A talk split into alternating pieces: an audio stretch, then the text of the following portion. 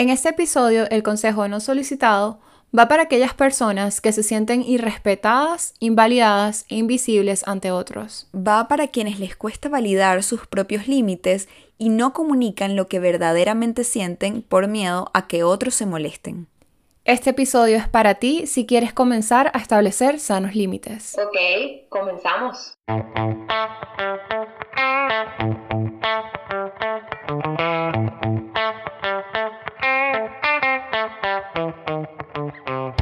Consejos no solicitados es un espacio para conversar entre amigas acerca de aquellos consejos que quieres pero no te atreves a solicitar. Hablaremos de cómo empoderarte validando a tu niña interna y a tu adulta responsable. En este podcast te apoyaremos y profundizaremos con temas de relaciones tóxicas, dinámicas codependientes, agresión, abuso y abandono. Vamos profundo, profundo, siempre intensas, nunca inintensas. ¿Lista para hacerte cargo? Aquí te van estos consejos. Ok, Yari, cuéntame, ¿cuál es tu definición de límites personales o de sanos límites? Para mí los límites son espacios de protección o espacios seguros que yo creo para mí, para sentirme bien, para sentir que las relaciones que tengo con los demás o mis vínculos eh, tienen como una cancha para jugar. Yo lo veo tal cual como lo hacen en una cancha de fútbol que ponen la línea blanca y eh, ahí se juega ahí quiero que se juegue porque ahí me siento segura y a salvo. Estoy alineada con lo que dices, estoy súper de acuerdo. Y como que lo veo simplemente como los parámetros en los cuales siento que me estoy amando a mí misma y los parámetros en cómo le enseño a otros cómo me siento amada. Así, o sea, como que siento que algo como una confusión que yo veo comúnmente sobre los límites es como, no, ya yo establecí límites, no le hablo a mi mamá. Y como que Amiga, eso Entiendo que tus razones habrás tenido, pero solamente te comento que eso no es un límite. o sea, un límite para mí es cuando comunico cómo me siento, qué me incomoda, qué quiero tener. Y siento que eso es algo como muy difícil de, de comenzar a establecer. O sea, para mí realmente la parte complicada de los límites es, ok, ¿qué es lo que tú quieres? Porque es muy fácil decir, no sé, me siento frustrada por esto y aquello, o me siento molesta por esto y aquello, o me siento triste por esto y aquello. Pero ok, ajá, está bien. ¿Qué es lo que quieres detrás de esa tristeza? Y es cuando la gente es como que, no estar triste. ok, pero ¿cómo llegas a ese punto? Y siento que esa es la parte más complicada de los límites. Creo que los límites se pueden ver con un back to basics, o sea, algo muy tangible y sólido y lo vi esta semana en la tienda. Eh, bueno, a los que no saben, mi esposo y yo tenemos una tienda de ropa y eh, nos dimos cuenta esta semana por las cámaras que alguien se había llevado unas camisas. Entonces mi esposo estaba enojado y em, empezó a crear como cierto orden diciendo, no, entonces hay que hacer esto, hay que hacer esto con el probador, hay que modificar tal cosa. Y yo le decía, claro, tú en este momento estás creando límites. Y los límites se ven en algo tan claro como una tienda de ropa porque eh, los límites son, dentro de la tienda cada cosa tiene un valor. Si alguien no respeta que uno de los objetos tiene un valor, estás pasando los límites claros de una tienda. Exacto. Porque son parámetros, de nuevo, todo tiene parámetros. Entonces, incluso veo como un muy buen manejo, porque no fue como que, uy, pasaron mis límites, qué terrible, que no fue como culpar al otro, me imagino que su molestia era mega válida, pero sino de, ok, cuando voy a establecer límites, lo que realmente estoy haciendo es haciéndome cargo de mis parámetros. De eso se trata de establecer límites, no de cambiar al otro, porque realmente eso es algo que no podemos hacer. Eh, no se trata de buscar culpar al otro tampoco, porque el otro tiene su historia. Se trata de hacernos cargo de lo que nosotros queremos y lo que para nosotros eh, nos hace sentir, como tú decías, a salvo. Y ahí creo que caemos en tu tema favorito de responsabilidad, porque es hacerse cargo, es literal hacerse cargo. Algo que te comentaba justo antes de comenzar este episodio es que justo esta semana hice un post en el que decía, el límite más importante de toda relación es no voy a permitir que lo que tú pienses o lo que tú hagas o lo que tú digas sobre mí determine cómo yo me siento de mí. Pero eso no es un límite a comunicar, eso no es un límite a decirle al otro. De hecho, cuando lo dijiste, ya definitivamente el otro ya te influenció. Eso es algo de trabajo interno y por eso yo siento que el tema de límites es que más, más allá de, de comunicar lo que sí es importante, es también respetarlos uno mismo. Sí, y ahorita lo veía mucho o cuando lo hablabas me sentía como, ok, ¿cómo lo puedo poner en palabras muy fáciles? Y cuando yo quiero buscar palabras fáciles, yo me imagino como una niña de 5 años. Entonces, como les hablaba del juego de fútbol, me imaginé en una sala de juegos.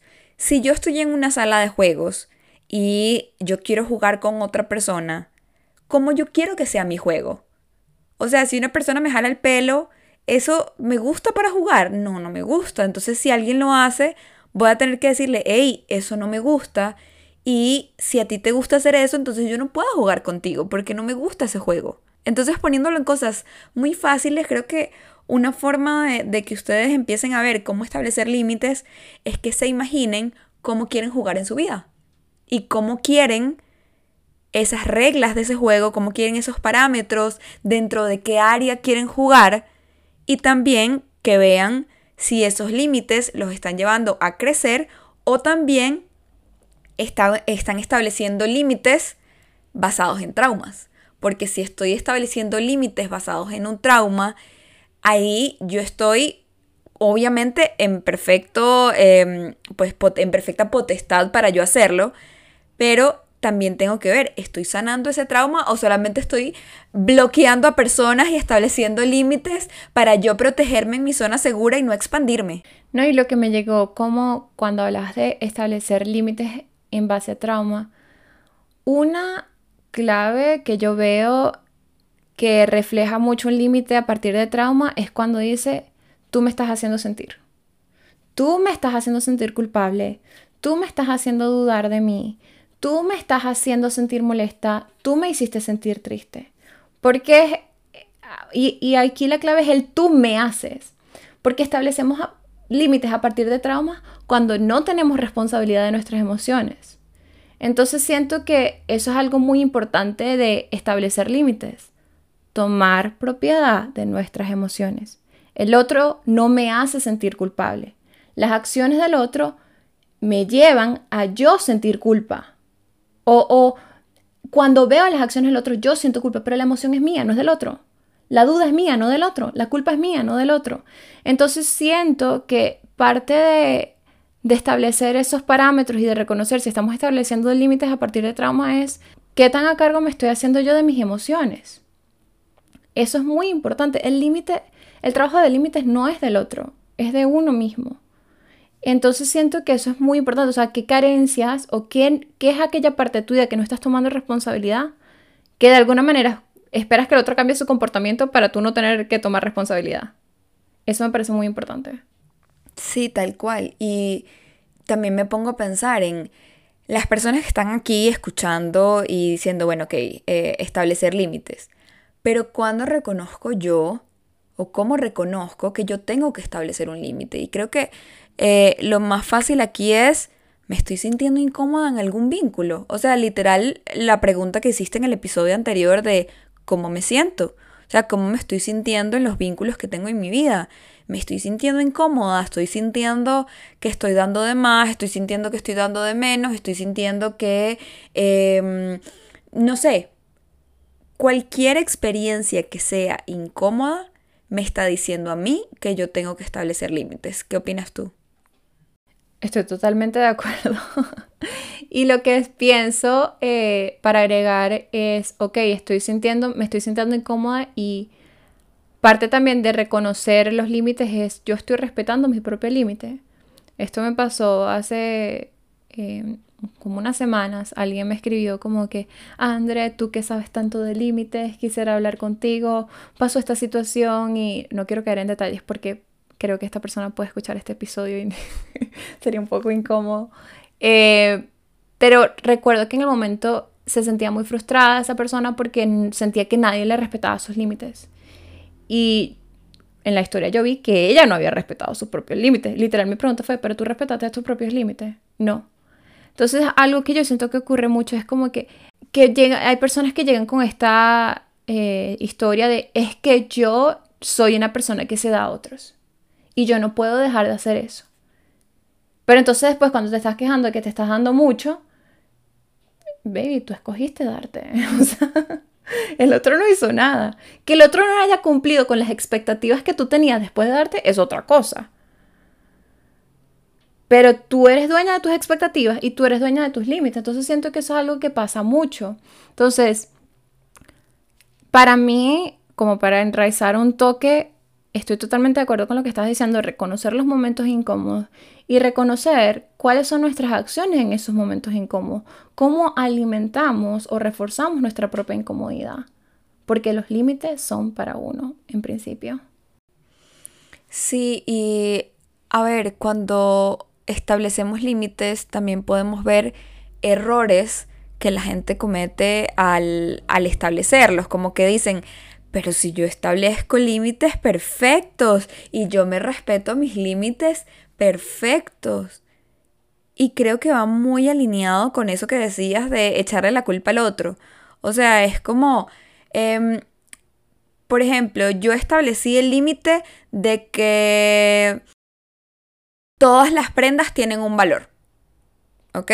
Establecí ese límite y establecí que solamente pueden entrar con tres prendas a un probador. Pero de vez en cuando, ay, entra una persona conocida y le digo, bueno, pero pruébate 10, no importa. O eh, haz esto o haz aquello. Entonces yo misma digo, sí, yo respeto mis límites, pero los irrespeto en algunos momentos, pero no es para tanto. Entonces, poquito a poco, yo voy hiriendo los parámetros que yo misma construí y entonces ahí, ah, bueno, ok. O por ejemplo, yo sé los límites en mi cabeza, pero realmente los sé como por encimita. Yo nunca me he puesto a estudiar mis límites, entonces yo siento que con tenerlos en mi cabeza, con yo sé que no me gusta que me jalen el pelo, ya los tengo claros. Pero realmente a veces necesitamos hacer el trabajo consciente de casi que escribirlos y decir, ok, mis límites son estos. Y si una relación por más que yo ame a esta persona, traspasa estos límites, yo voy a tener que tomar cartas en el asunto y ya sea hablar con la persona o si la persona no, pues no está lista para esto, decirle, mira, eh, yo, no, yo no quiero jugar más contigo o decir, mira, la relación que estamos estableciendo hasta este punto, pues mejor hasta aquí no. Exacto. Y a ver, como que algo que sí me gustaría agregar es que sí es importante reconocer como cuáles son los límites generales, que son estos que quizás escribirías y dirías, ok, esto para mí es importante en una relación, pero también los límites yo no los veo de una manera tan estática, porque van, o sea, van cambiando. Lo que es importante para ti en este momento de tu vida no es lo mismo que era importante cuando tenías 15 años. Entonces, también algo que es importante como tener en mente es que no es como que, ah, ya, establecí mis límites y listo. Y, o sea, creo que en esto los dos estamos de acuerdo. Eh, pero también de tener un trabajo de conciencia, de tener, de estar en un estado constante de autoconocimiento para reconocer cuando un límite eh, quizás ya no es necesario o un límite cambió o quizás ahorita tienes otro, otro interés en la vida. Algo que también a mí me parece importante tomar en cuenta es que, o bueno, de la manera que yo lo aplico y lo enseño, es que si bien a veces es necesario decir, ok, este tipo de persona no la quiero en mi vida o esta relación la quiero terminar, porque bueno, son ciclos. Yo veo la parte de los límites más importante no en qué es lo que no quiero, sino qué es lo que quiero. Y eso de verdad, o sea, bueno, por lo menos en mis sesiones yo lo he visto que es como un tema, porque es como que es que yo no quiero que me respeten. Ok, ¿qué es lo, qué es lo que, qué es lo, o sea, yo pregunto, ¿qué quieres? Y me responden, no quiero que me respeten. Eso no es lo que tú quieres, eso es lo que tú no quieres, que es válido. Pero si tú quieres construir una vida llena de más amor, de más paz, de más gratitud, es importante conectar con lo que quieres, no con lo que no quieres. Entonces, perfecto, ya sabes lo que es lo que no quieres, tranquila. En lo que no, siempre hay un sí. Entonces, quieres ser irrespetada. ¿Quieres ser respetada si tú dices que no quieres ser irrespetada? ¿cómo te sientes respetada? Ay, no sé. Me siento respetada si el otro no hace esto. Igual, estás diciendo lo que no quieres que el otro haga. No estás diciendo lo que quieres que el otro haga. Entonces siento que esos son... Ahorita creo que todo el mundo debe estar así como que, ay Andrea, ahora estoy más confundida. Pero es que es un trabajo, es un proceso. No es algo que se resuelve en media hora de podcast o en una sesión incluso. Yo tengo muchas personas que yo le enseño límites. Ni una sola persona ha aprendido a establecer límites en sesiones conmigo en una llamada porque es un proceso. Entonces, algo que me gusta decir como resumiendo esta parte es, el límite es muy importante que sepas qué es lo que sí quieres. Porque la idea no es en qué no quiero invertir mi energía o qué es lo que no quiero en mi vida, sino dónde quiero invertir mi energía. Entonces, volviendo al ejemplo de si somos niños y nos jalan el pelo, es como que, ok, no quiero que me jales el pelo, pero es, no es que el límite no es no quiero que me jales el pelo, es que quiero estar con personas que respeten mi integridad física. Sí, y, y, totalmente de acuerdo. Y me pongo en la misma postura de la niña de 5 años que no quiere que le jalen el pelo y la pregunta, imagínate ser mamá de, esta chica, de esta niña, y preguntarle, ¿y cómo, cómo te gustaría que jugaran contigo? Ah, me gustaría que juguemos Legos, me gustaría que juguemos, no sé, que hagamos rompecabezas, em, me gustaría que cuando hablo me escuchen, me gustaría que, em, no sé, o sea, creo que es demasiado importante tu punto porque em, realmente a lo que yo le pongo energía se va a materializar. Y el inconsciente no entiende el no quiero, el, el, inconsciente lo que entiende es la carnita. A ver, y detrás de eso hay una razón. Si nos enfocamos en lo negativo es porque no confiamos que lo positivo está disponible para nosotros. O sea, si yo no estoy, por ejemplo, si yo estoy en una relación que cada vez que hay alguna diferencia me dan ¿Cómo se dice silent treatment? Gente, que yo trabajo en inglés, entonces hay cosas que... La ley del hielo. Hielo, eso, ley del hielo. Es que yo sabía que tenía un nombre yo, y yo sabía que tú lo ibas a saber. Eh, eso es algo que me lleva a mí mucha sesión. He gave me the silent treatment. Entonces, a ver, si yo estoy en esa relación y que está en la ley del hielo por mucho tiempo y, y está sufriendo en esa relación y al mismo tiempo dice, es que yo quiero estar en una relación donde, me, donde haya comunicación, pero no terminas de salir de esa relación sabiendo que esa persona de verdad no está listo para cambiar ese comportamiento, tú no estás confiando que hay una relación para ti donde te puedes comunicar de manera sana. Entonces, también hay un motivo por el cual nos enfocamos más en lo negativo, pero entonces, por eso, señores, o sea, el trabajo del límite es un trabajo muy profundo. Entonces, porque también se trata de confiar que lo que tú quieres está disponible para ti. Sí, y eh, creo que los límites están muy, muy relacionados con lo que mencionábamos antes de la comunicación y, tú lo dices mucho siempre. Eh, esto de la, de la comunicación, o sea, es para uno. Y creo que en temas de comunicación, cuando a mí me preguntan como, hey, ajá, ok, tengo que establecer límites, check, ok, ya reconocí cuáles son mis límites, ajá. ¿Y qué hago con esa información? O sea, ok, si llega el punto en que simplemente yo lo estoy aplicando o incluso estoy empezando a hacer el ejercicio de establecer límites y ya es hora, llega el momento de comunicárselo a la otra persona. ¿Cómo yo comunico que hay que establecer un límite? Y creo que empezando por lo que Andrés siempre dice, que es que la comunicación es para crear conexión. O sea, yo no establezco límites para alejar, sino más bien es para crear conexión y una conexión sana. Me gusta que estás mencionando el tema de cómo ¿cuál es el propósito? Porque muchas veces como que uno de los bloqueos para establecer límites es que, es que ¿para qué lo voy a establecer si no me va a escuchar? Es que tu propósito ni si... A ver, ser escuchado es una necesidad muy válida. Es muy válido que quieras ser escuchado. De nuevo, no podemos cambiar el otro, no podemos forzar al otro a hacer nada. Entonces, el propósito no es hacer que el otro me escuche, hacer que el otro cambie, hacer que el otro entienda. Es que yo tengo que decirle porque esa persona me tiene que entender. No, mi amor, eso no es el propósito. El propósito de establecer un límite es establecer espacio para tú comunicar lo que es importante para ti. Como el otro lo reciba o lo deje de recibir, no es tu trabajo. Entonces, a ver, comenzando a cómo comenzar a comunicarlo, yo siento que lo más importante es primero conectar con qué estamos sintiendo, más allá de las creencias que tenemos alrededor de lo que estamos sintiendo. Porque siento que es como un bloqueo de conectar con emociones. Cuando la gente dice, no me quiero sentir molesta, y es porque es que estás asociando la molestia con las reacciones de molestia que viste creciendo. Entonces aprendiste que molestia es pegar. Entonces te bloqueas de la molestia. O aprendiste que molestia es hiero a muchas personas, entonces bloqueas eso. No, no, no, no, no. O sea, conecta con tus emociones. Siento que esa es la primera parte. Hay un ejercicio que, que de hecho lo hice la última vez que estuve con mi familia.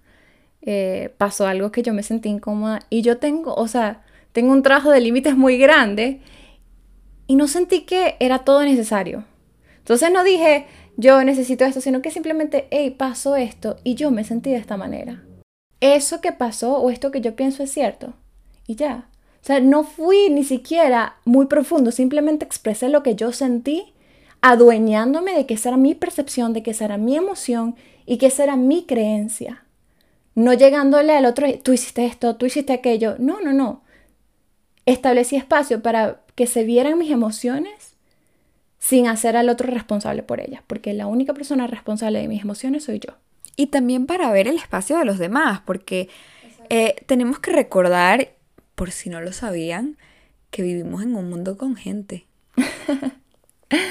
vivimos en un mundo con gente que también siente, que también tiene límites, que también quiere espacio y que también, pues, eh, bueno, yo todavía no he desarrollado la, telepatía, no sé si André, pero... Y el tema es que si alguien quiere establecer límites y yo no me he dado cuenta que para esa persona es importante, sí me gustaría también escuchar a la otra persona, escuchar qué quiere decir la otra persona, cómo se siente la otra persona. Y puedes crear espacio para eso. Algo que yo recomiendo mucho cuando, cuando estoy en parte del límite es que mis sesiones es siempre termina con una pregunta. O sea, tú puedes llegar y decir, ¿sabes? Cuando, no sé, no desayunaste conmigo, me sentí triste y ya. ¿Cómo te sientes cuando yo digo esto? ¿Qué escuchas de lo, o sea, es importante el espacio para escuchar al otro lo puedes crear. Sí me parece importante resaltar no podemos obligar al otro al que hable. Es importante, de nuevo, los límites son para uno no podemos obligar al otro a expresar algo que el otro no ha reconocido. Es importante también respetar el proceso del otro, porque de nuevo se trata de un proceso de conexión y parte de conectar es respetar que quizás tuviste algo, el otro no, o quizás tú quieres hablar de algo, el otro no. Eso creo que es muy importante. Sobre todo cuando estamos hablando, por ejemplo, en, en mi caso de relaciones de pareja que para mí es súper importante que nosotros hablemos o nos comuniquemos cuando establecemos límites y creo que eso ha sido clave en nuestra relación y, creo que a, consulta llega mucha gente que, que llega con este tema de pareja, porque realmente los temas de los límites me los mencionan a mí muchísimo, es con temas de pareja. Entonces, tú quieres establecer límites, pero te pregunto, tú has estado, o sea, tú has escuchado los límites también de tu pareja. Tú has abierto el espacio o creado el espacio para que ambos puedan expresar sus límites. Y me dicen también eso, pero es que él no quiere hablar, o es que ella no quiere hablar, o es que, no sé, solo yo establezco límites. Vamos al, episodio de las preguntas difíciles. O sea, y, creo que eh, las preguntas para momentos difíciles. Y creo que una pregunta es, en qué otro momento yo he sentido que hablo y no me escuchan. No, y es que hice el comentario por eso, porque a mí me pasa lo mismo en sesiones, siempre es con la pareja, y es como que es que él no quiere hablar. Y creo que también algo que es muy importante es comunicación, no es solamente palabras, o sea, comunicación también es la reacción del otro física, y a veces uno puede ver, por lo menos yo lo he visto, cuando de verdad no están listos para hablar. Como que bajan la cabeza, están evitando. Y algo que me parece muy importante decir es, todo comportamiento que tenemos los seres humanos responde a una necesidad.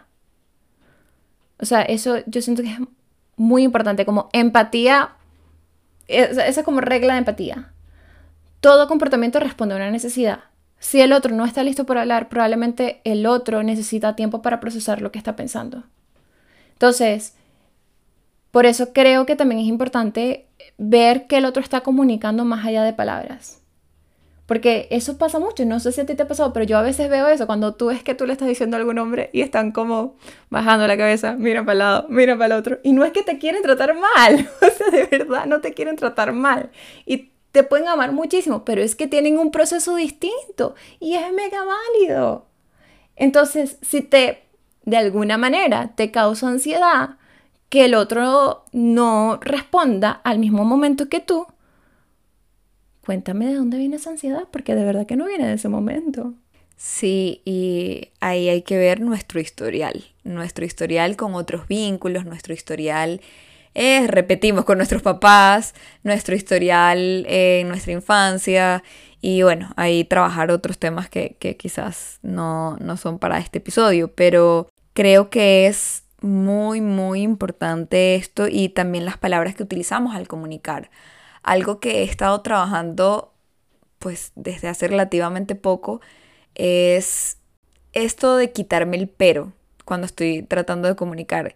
Porque el pero invalida todo lo que dijiste antes. Entonces es, todo un trabajo, ha sido todo un trabajo porque me doy cuenta que lo uso mucho. Entonces he estado como, bueno, ok, eh, vamos a comunicar, pero sin decir el pero. Y entonces empiezo como, bueno, y al mismo tiempo, y empiezo a buscar otras palabras para ayudarme. Y por eso lo que decía André es súper importante no solo para escuchar al otro, sino también para que nosotros aprendamos a utilizarlo. O sea, el proceso de, establecer límites y de comunicar y todo no es de la noche a la mañana. Y así como el otro no está listo para comunicar, tampoco necesitamos obligarnos a estar listos para tener la comunicación perfecta o los límites perfectos o todo perfecto, porque eso no, no pasa. Entonces, tener paciencia también creo que es algo importante. Yo creo que voy a traer una frase eh, que quizás es popular y llevaste ganas de reaccionar y tener una, una conversación así. El que calla otorga, falso, eso no es así. o sea, a veces es importante tomar una pausa. O sea, eso a veces es muy importante. Cuando estamos en una conversación, sentimos que nuestros límites no están siendo respetados. Tomar una pausa para ver, ok, cómo me siento, qué necesito, qué estoy, qué está pasando por mi mente puede salvar una relación, puede crear más entendimiento en una comunicación. Entonces, a todas las personas que escucharon, el que calla otorga, les informo, no necesariamente. O sea, no, no. Establecer límites no es un acto de defensa. Establecer límites es un acto de conexión. Y me gusta que hayas mencionado al mismo tiempo porque algo que, bueno, personalmente yo siento que es muy poderoso, es como cuando alguien a mí me dice, no, es que estoy molesta, para mí es como que es que tu molestia es válida. O sea, yo siempre pienso eso, o sea, para mí es como que si a mí alguien me dice, estoy molesta, es como que tu molestia es válida. Y también la mía. O sea, no, es como tú o yo, es tú y yo. O sea, como que eso es algo que yo siento que es muy importante, porque creo que el ejercicio del perro es bien interesante porque Muchas veces pensamos que si validamos al otro, entonces nos invalidamos a nosotros. No es una competencia.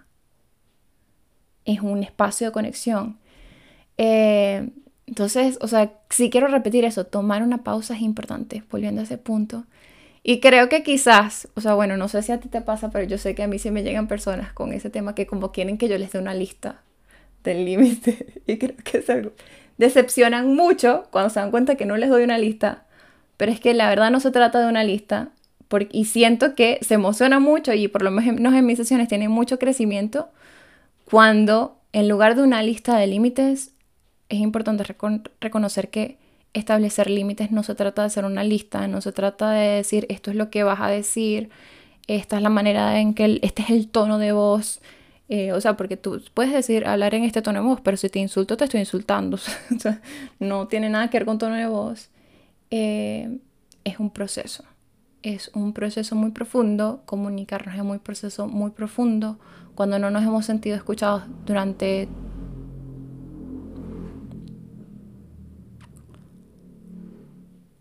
cuando no nos hemos sentido escuchados por mucho tiempo, crear ese espacio para ser escuchados es, es, de nuevo un proceso. Entonces, creo que eso es un recordatorio que también quiero hacer. Sí, sí, totalmente. Y creo que ya podemos ir concluyendo con el episodio de hoy, así que los consejos no solicitados de este episodio son... Número 1. Reconoce que los límites son para ti. Número 2. Antes de establecer un límite, pregúntate, ¿qué necesidades estás buscando atender? Número 3. Antes de establecer un límite, dale espacio a la pausa para tener claridad.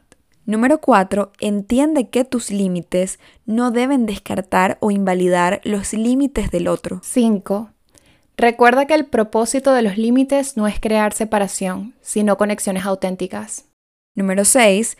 Crea conciencia que establecer límites no se trata de cambiar al otro, sino de darle espacio a lo que sientes. 7. Tus límites estarán en constante cambio. Permítete replantearlos cuando lo veas necesario. Esperamos que este episodio te haya gustado tanto como a nosotras. Te invitamos a compartir en tus historias de Instagram la frase que te marcó de esta conversación.